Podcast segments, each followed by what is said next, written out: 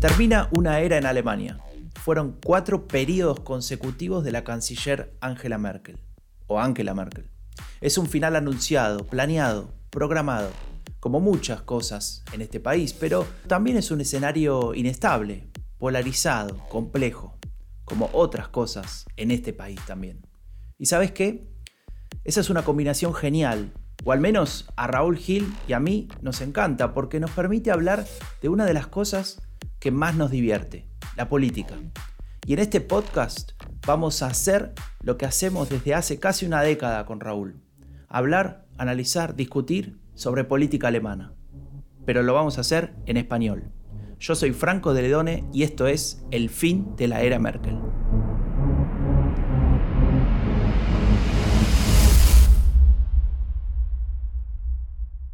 Bueno, te doy la bienvenida al primer episodio del fin de la era Merkel y te saludo, Raúl. ¿Qué haces? ¿Cómo andas? ¿Cómo estás, Franco? Muy bien. Bueno, bienvenido a esta. Bueno, no bienvenido porque sos parte de la idea, ¿no? Con Raúl decidimos armar este, esta nueva oferta de podcast, ya que hay tan pocos, y, decidimos meternos con, algo que hacemos, como decíamos al principio, hace mucho tiempo, y es eh, hablar en nuestros, en nuestros grupos, en, nuestra, en nuestras discusiones sobre sobre política alemana. Y bueno, decidimos convertirlo en podcast y hacer parte a todos los millones de personas que nos están escuchando, todos ustedes, eh, de esta conversación. Claro, hay que decir que lo estamos charlando yo desde Berlín y tú desde ese pueblo de nombre impronunciable que no me atrevo a, decir, si lo quieres decir tú. Ahí lo vamos a dejar como incógnita para el último episodio. En el reino de Schöder y yo aquí en Berlín, donde el alcalde Müller no sabe todavía por dónde se va a presentar al Bundestag. En fin, así están las cosas a, un año. Tenemos por delante más de 50 episodios, eh, porque haremos uno semanal, una charla informal, distendida, eh, entre dos amigos que les apasiona la política y la comunicación y también invitaremos a personas que tengan cosas interesantes que decir y si no dicen cosas interesantes les cortaremos, porque de esto va este podcast. Y bueno, un poco de historia rápida para que quienes todavía no nos conozcan. Franco y yo nos conocimos eh, en Berlín. Eh, yo tenía un blog que se llamaba La Lavadora de Merkel y Franco tenía y tiene todavía, porque él es más constante que yo, eh, eleccionesenalemania.com, el blog de referencia a la política alemana en español. Y quedamos un día a tomar una cerveza y ahí empezamos a, a charlar sobre política. Y diez años después, mi blog no está, pero seguimos charlando y pensábamos, como decía Franco, hacer esa charla digamos, extensiva, abierta a amigos y amigas que les interese la política alemana en español y yo creo que es fundamental, ¿no? Que toda la comunidad hispanohablante en Alemania y los eh, españoles o latinoamericanos que están interesados en la política alemana puedan charlar con nosotros o conversar con nosotros sobre, sobre lo que viene, que es algo inédito, ¿no? Como decías al principio, el fin de la era Merkel, ¿no?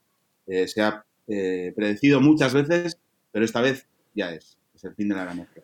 Sí, y es algo que, muchos alemanes no esperan, ¿no? De hecho, hay, hay alemanes que van a ir a votar por primera vez y que no recuerdan en su memoria un canciller que no sea Merkel, ¿no? O sea, tendrían que ir a los libros de historias o a ver viejos documentales para enterarse que había otra persona que podía ser canciller. Y Merkel tiene una, figura y tiene una, un accionar en Alemania y en Europa con un peso tan importante que eh, en, el idea, en el imaginario colectivo pareciera que, esta es una situación impensada. ¿no? ¿Cómo, cómo no va a haber ¿Cómo va a haber política alemana sin Merkel? Es difícil de imaginarse, ¿no? Y esa es una de las, de las discusiones de esta campaña, que bueno, todavía no empezó, pero nosotros decidimos que, que para nosotros empieza, ¿no? Aunque en realidad sí, con la nominación del SPD, ¿no? Sí, los alemanes en realidad eh, no se van a dar cuenta de que Merkel no se van a dar cuenta del todo de que Merkel no se presenta hasta que no la vean en los carteles, ¿no? Hasta que no esté presente en los debates y en las papeletas electorales. Todavía yo creo que no, no han asumido que, Merkel se va, porque son muchos años confiando en una misma persona. Obviamente es la política más importante de la historia eh, europea reciente y, me atrevería a decir, mundial también, ¿no? Por, por también todos los años y su papel eh, y la, altísima valoración que sigue teniendo después de tantos años, ¿no? Entonces, bueno, sí, el, el SPD eh, por fin eh, se va a presentar a unas elecciones sin su, sin su gran rival, sin la rival que hacía que fuera imposible pues tener opciones, digamos, de, ganar. No es que ahora las tengan, porque en las encuestas están en el, en el 15%, o sea, cinco puntos menos de los que sacó en las últimas elecciones, pero bueno, se ha adelantado al resto de los partidos, ha resuelto la pregunta del, candidato, en mi opinión, de manera eh, sorpresiva e inteligente, ¿no? Eh, sorpresiva porque la dirección del partido, digamos, del ala izquierda del SPD, que ganó la, elección interna precisamente al que han nombrado candidato, pues decidió optar por quien derrotaron en, las urnas internas, eh, bueno, entendiendo que es en estos tiempos es su mejor valor electoral. Tiene sentido porque, bueno, va a ser el único candidato que se presenta a las elecciones, eh, cualquier partido que forme parte de, un gobierno, el alemán, con el que el 64% de los ciudadanos está satisfecho con, lo que está haciendo. Es, es el vicecanciller, digamos, no, no necesita periodo de adaptación al cargo, solo tiene que quitarlo de vice y sería canciller. Eh, en sus mejores sueños está ahí esa posibilidad. Digamos, ha demostrado una capacidad de gestión en tiempos de crisis eh, desde, el Ministerio de Finanzas. Eh, ha mantenido a Alemania económicamente viva en medio de la pandemia. Alemania es de los países que menos está sufriendo, digamos, la crisis económica después de la... por los, por, sí, por ahora. Por ahora. Y, y bueno, eh, es un señor serio. Eh, los que le critican dicen que quiere ser Merkel 2.0. Bueno, pues eso no es una crítica, ¿no? Si consiguiera ser Merkel 2.0, eh, pues le iría bien, ¿no? claro, el problema es que es el fin de la era Merkel, como se llama este podcast. Entonces, ¿para qué queremos otra? Teóricamente habría que progresar. Y, digamos, de eso se trata también un poco este podcast, de que voy a, voy a estar en general eh, discutiendo lo que dice Raúl, porque esa es la, esencia de nuestras discusiones, que la mayor cantidad de las veces no estamos de acuerdo. Y, mm. y, todo lo que dice Raúl lo podría suscribir. Ahora yo me pregunto seriamente, ¿es posible que elijas a tu rival político como el candidato que te represente y que esto tenga sentido? ¿Cómo se lo explicas a las bases que votaron lo contrario y a los electores que están buscando una cierta eh, coherencia eh, discursiva, que es lo que más le ha faltado al Partido Socialdemócrata en los últimos años. ¿Y cómo vas a darle una, un perfil propio al Partido Socialdemócrata, que es el segundo elemento que le está faltando en todo este tiempo de grandes coaliciones, es decir, de alianzas con Merkel y de quedar en la sombra, en un segundo plano, si elegís a una persona que se parece a Merkel y decís que esa persona va a ganar porque se parece a Merkel a mí me cuesta todavía imaginarme que esta haya sido la movida más inteligente. Podrá justificarse, podemos establecer eh, una cierta racionalización posterior para, bueno, buscarle mm. la vuelta y decir por qué elegimos esto, pero tengo la leve impresión de que aquí hay una cuota importante de improvisación o de desesperación, eh, o hay algo más que nos estamos perdiendo y que, bueno, yo no puedo captar, no sé. Es eh, la visión, ¿no? Improvisación y desesperación, desde luego hay, eh, desesperación mucha, porque están en el 15%, eh, los verdes por encima, ¿no? Eh, son la tercera fuerza al SPD en las encuestas. Em, pero de todas las decisiones que podían tomar, cuando dejemos de, debatir sobre la propia decisión, lo que queda es que el candidato es un señor que fue alcalde de Hamburgo un montón de tiempo, que está bien valorado, en Hamburgo, que tuvo sus errores, obviamente, y que luego como ministro de Finanzas, algo, alguna historia que, de la que tendrá que dar cuenta durante lo que queda de, tiempo hasta las elecciones, pues ha demostrado que lo puede hacer bien, ¿no? Eh, bueno, em, y iba a ser, parecía ser eh, un ortodoxo, pero bueno, ha abierto la mano, ha sido uno de los convencidos de, los fondos, el tema de los fondos europeos para los países. Sí, el paquete de ayuda, sí de ayuda. Em, se le ha podido ver algún, algún matiz socialdemócrata, que es complicado ver en el SPD, pero te voy a decir, eh, esto lo venimos hablando mucho tiempo. Eh, Merkel, obviamente, durante todas las eh, grandes coaliciones se ha aprovechado del perfil, digamos, socialdemócrata que han podido tener algunas de las medidas de los ministros del SPD o ministras del SPD en su gabinete, ¿no? como el caso de Francisca Giffey o el ministro de Trabajo, el ministro de Finanzas. Yo creo que en general, eh, y sobre todo si lo comparo con mi país, eh, han hecho un buen trabajo en la gestión de, contra la crisis, ¿no? El Kucharbeitergeld, el dinero para las familias, el Kinderbonus, el no sé qué, claro. Eh, luego pasa claro, pero contámelo, Raúl. Ese es el problema, ¿no? ¿Cómo lo cuentan? ¿Cómo lo explican? ¿Cómo, ¿Cómo, lo que vos siempre me decís, cómo construís una atribución de responsabilidades de esas acciones políticas que te beneficie y no que termine eh, llenando, digamos, la mochila gigante de eh, éxitos de Angela Merkel. Porque me gustaría decir algo para ser justo. Al principio estamos hablando de Angela Merkel como si fuera un, prócer, ¿no? Es, es una persona muy importante, claramente, eh, y que, que digamos, marca la política alemana y europea claramente, pero también es cierto que ha tenido sus debilidades. Y una de ellas es que hoy estamos frente a una situación de incertidumbre política en Alemania después de las próximas elecciones porque ella no ha sabido construir un líder, un, eh, sucesor, quiero decir, una persona que de alguna manera pueda llegar a continuar sus ideas, su política, su, su visión de Europa y de Alemania. Y en ese sentido, creo que eh, se contagia al resto de los partidos porque no vemos ningún liderazgo. La socialdemocracia no lo tiene, lo acabamos de explicar con estos cambios raros que, cambio, digamos, eh, golpes de timón, ¿no? de, ir de, ser izquierda a ser centro, etc. Eh, pero también lo vemos en el resto de los partidos. ¿no? Y, el partido de Merkel no es la excepción, tiene, tiene ese, ese valor de la propia canciller, pero ¿quién va a continuar con, esa, con ese trabajo? Porque ahora tenemos tres candidatos, un cuarto medio solapado, pero digamos son tres eh, que todavía no se resolvió quién va a ser y son bastante diferentes. Muy diferentes, claro, dependiendo del candidato que sea, eh, la campaña las elecciones van a ir de una cosa de otra, eso es, obvio. Es obvio que estamos ante un tiempo que no conocemos, porque Merkel ya no está, que era sobre la que pivotaba, pilotaba y toda la, toda la política alemana. Y, bueno, el tema es que mm, el SPD, vamos, puede. Yo les concedo que pueda haber sido la decisión, la mejor decisión, la de nombrar a SOT de todas las que tenían. Pero también les concedo que al día siguiente eh, vuelve el barullo, vuelve Kevin Kuhner a hablar de la grosse coalición, vuelven a decir ahora con Dilinque, vamos con Dilinque, eh, con un candidato a la derecha, eh, el FDP dice que vale Ampel Coalición, bueno, en fin. Eh, claro, vamos, vamos a aclarar, ¿no? Para el que no sabe, Kevin Kunert es el mm. jefe de, la, de, los usos, es decir, de los jóvenes, del, grupo mm. de los jóvenes del Partido Socialdemócrata Alemán, y mm. ha cobrado mucha importancia en la discusión política cuando el año pasado se opuso a que la socialdemocracia se,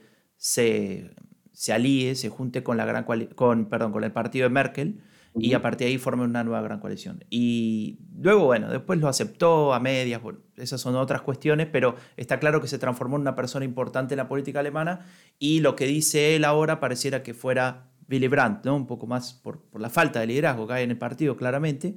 Eh, y en este sentido, esto que decía Raúl me parece importante, ¿no? un poco para eh, marcar tal vez lo que se estuvo hablando en las últimas semanas, además de lo de Scholz, y es los partidos y los políticos diciendo qué tipo de coalición va a ser, van a ser cuando gane la elección, o sea, el año que viene.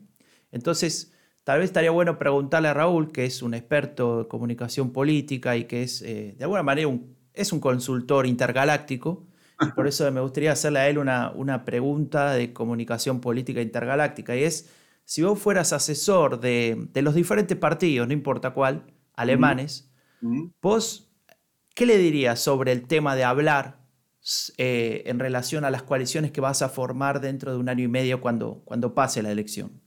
Que está prohibido, terminantemente prohibido hablar de coaliciones antes de que se vote. Eh, es, una, es, una, pregunta que siempre resta, porque tienes que, que, cuando te posicionas sobre una u otra, estás perdiendo un público.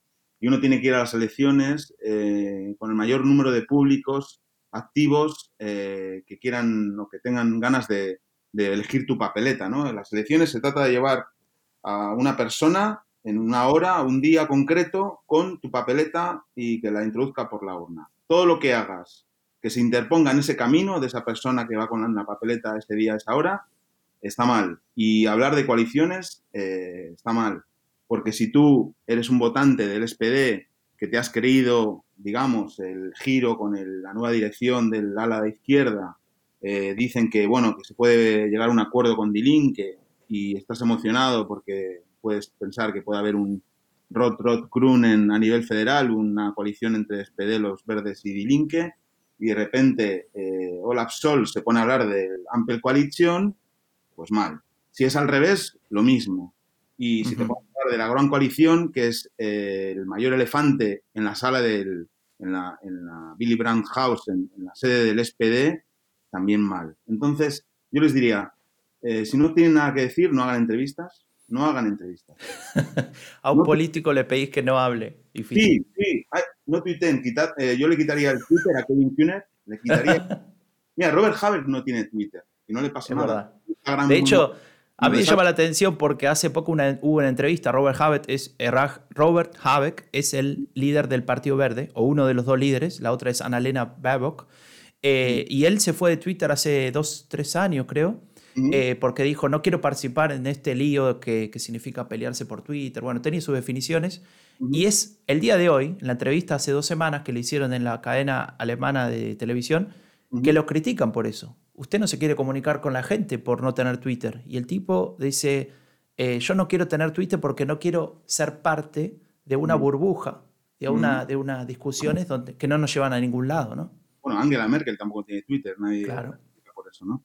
Bueno, en fin, el que quien tenga Twitter y haga lo que está haciendo Kevin Kuhner, que se lo, que se lo quiten. Y, y de verdad no hablen de, no hablen de, de, coaliciones. El SPD lo tendría muy sencillo. Mira, nosotros hay una gran coalición ahora mismo en Alemania porque no nos quedó más remedio que poner por delante la, nuestra responsabilidad ¿no? con, el, con el país. No se pusieron de acuerdo la CDU, los Verdes y FDP, fracasaron las negociaciones cuando ya estaba casi hecho y nosotros que habíamos dicho que no a la gran coalición porque pensábamos que era la peor opción para Alemania, tuvimos que asumir por responsabilidad eso. Lo estamos haciendo. Estamos dentro del gobierno haciendo cosas que están mejorando la vida de las personas o por lo menos eh, reduciendo eh, pues, eh, los efectos de la crisis en algunas personas más vulnerables. Bueno, y a partir de ahí es bueno que haya muchas opciones, que no solo haya opción de la Gran Coalición, que haya la opción de Roto Krun, que la opción la de Ampel Coalición y todas las que nos, Jamaica, las que nos imaginemos, porque así el Parlamento alemán será más plural y representará mejor a todos los alemanes. ¿no? Y Ese sería tu consejo para la socialdemocracia, pero te lo pongo más difícil. Partido Liberal, uno de los jefes del Partido Liberal, el FDP, eh, habló ayer y dijo que él tendría ganas de armar una coalición Ampel. ¿no? Ampel en alemán significa semáforo y es, digamos, la coalición entre el rojo de la socialdemocracia, el amarillo del liberal y el verde del verde, obviamente. Eh, a mí me dio la impresión que con eso eh, el Partido Liberal, que está ahora en el 4%, en 4 de intención de voto, se, prestigia, ¿no? Dice, bueno, somos importantes. Sin, nosotros una coalición como esta no podría funcionar, con lo cual se está buscando un lugar. ¿Ahí te parece que tiene sentido que esta persona diga esto o no? Tampoco. Sí, sí, ahí es otra cosa. Primero porque no han cerrado las heridas internas todavía y externas de no haber querido, de, haber sido, no, de haber dicho no, ¿no? A la coalición en, su momento, de, las últimas. Claro, recordemos, ¿no? Hmm ellos dijeron no y ahí el fracaso ¿no? de, la, de, esa coalición. El FDP es un partido que solo sirve para gobernar. bueno, ya lo demostró en su momento, eh, con, gobernó con la CDU, con la SPD en diferentes periodos y en la oposición es un partido, digamos, que no sé muy bien qué pinta. De hecho, desaparece los parlamentos y vuelve y nadie le importa. ¿no? ¿Dónde está el FDP? No sé, no, no entro al Bueno, no pasa nada. Y bueno, en Rheinland-Pfalz hay una Ampel Coalition, ¿no?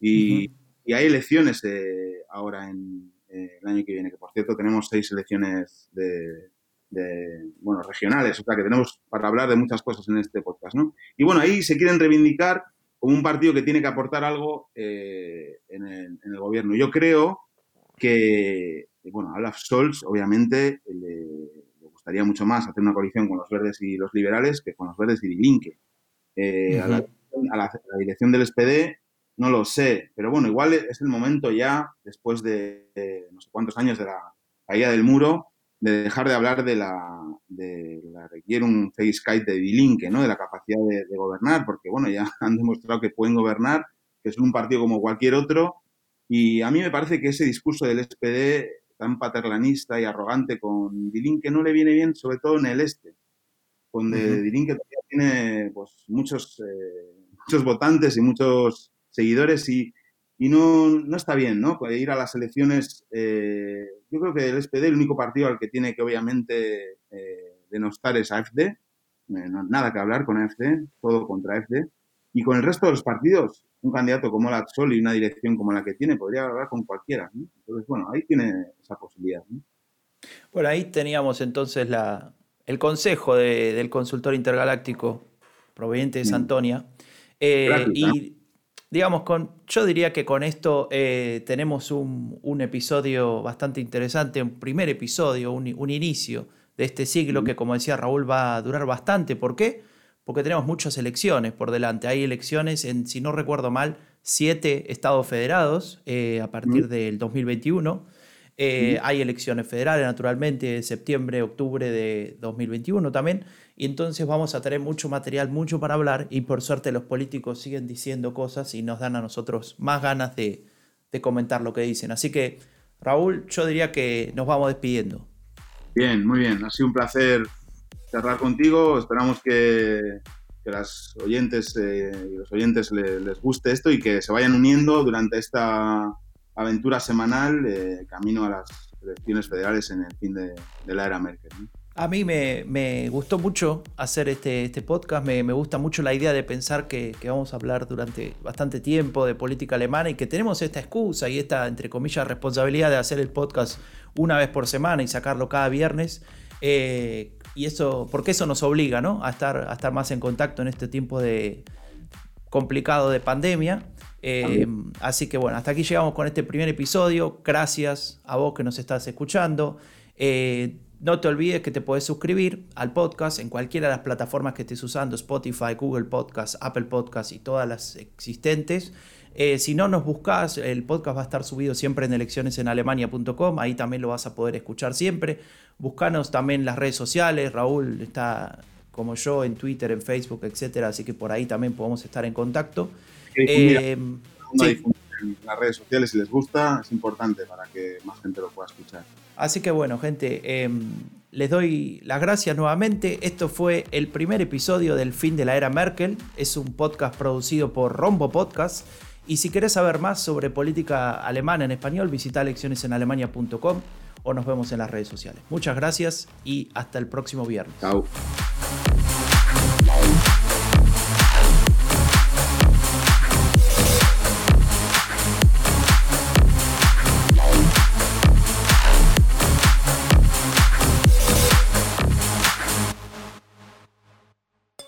Decime en serio, ¿dejaste de ver el partido en el gol 1? No. ¿Hasta cuál? ¿Hasta qué gol lo viste? el 5, el 5, el 5. El quinto, bueno. Chao Raúl, chao.